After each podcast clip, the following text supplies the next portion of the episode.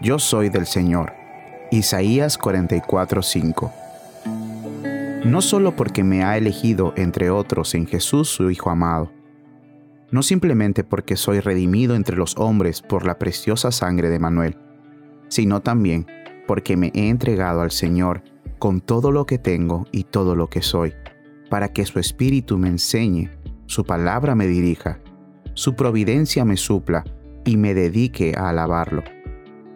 El Señor me reclamó y me permitió reconocer el llamado. Él tiene un derecho sobre mí y nunca debería olvidarme de su derecho. ¿Soy tentado a pecar? ¿A quejarme? ¿A renunciar?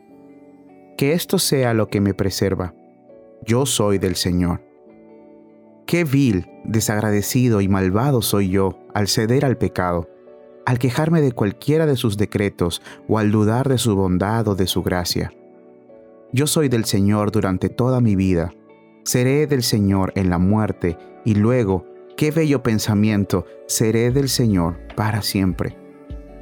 Me guiará a través de su consejo y luego me recibirá en la gloria. Solo tengo que apuntar a su gloria, caminar por su palabra y vivir ante su trono, hasta que me lleve hacia Él. Mi única tarea en la tierra es agradar a Dios y mi cielo será disfrutar de Él para siempre. Qué bendita verdad. Yo soy del Señor.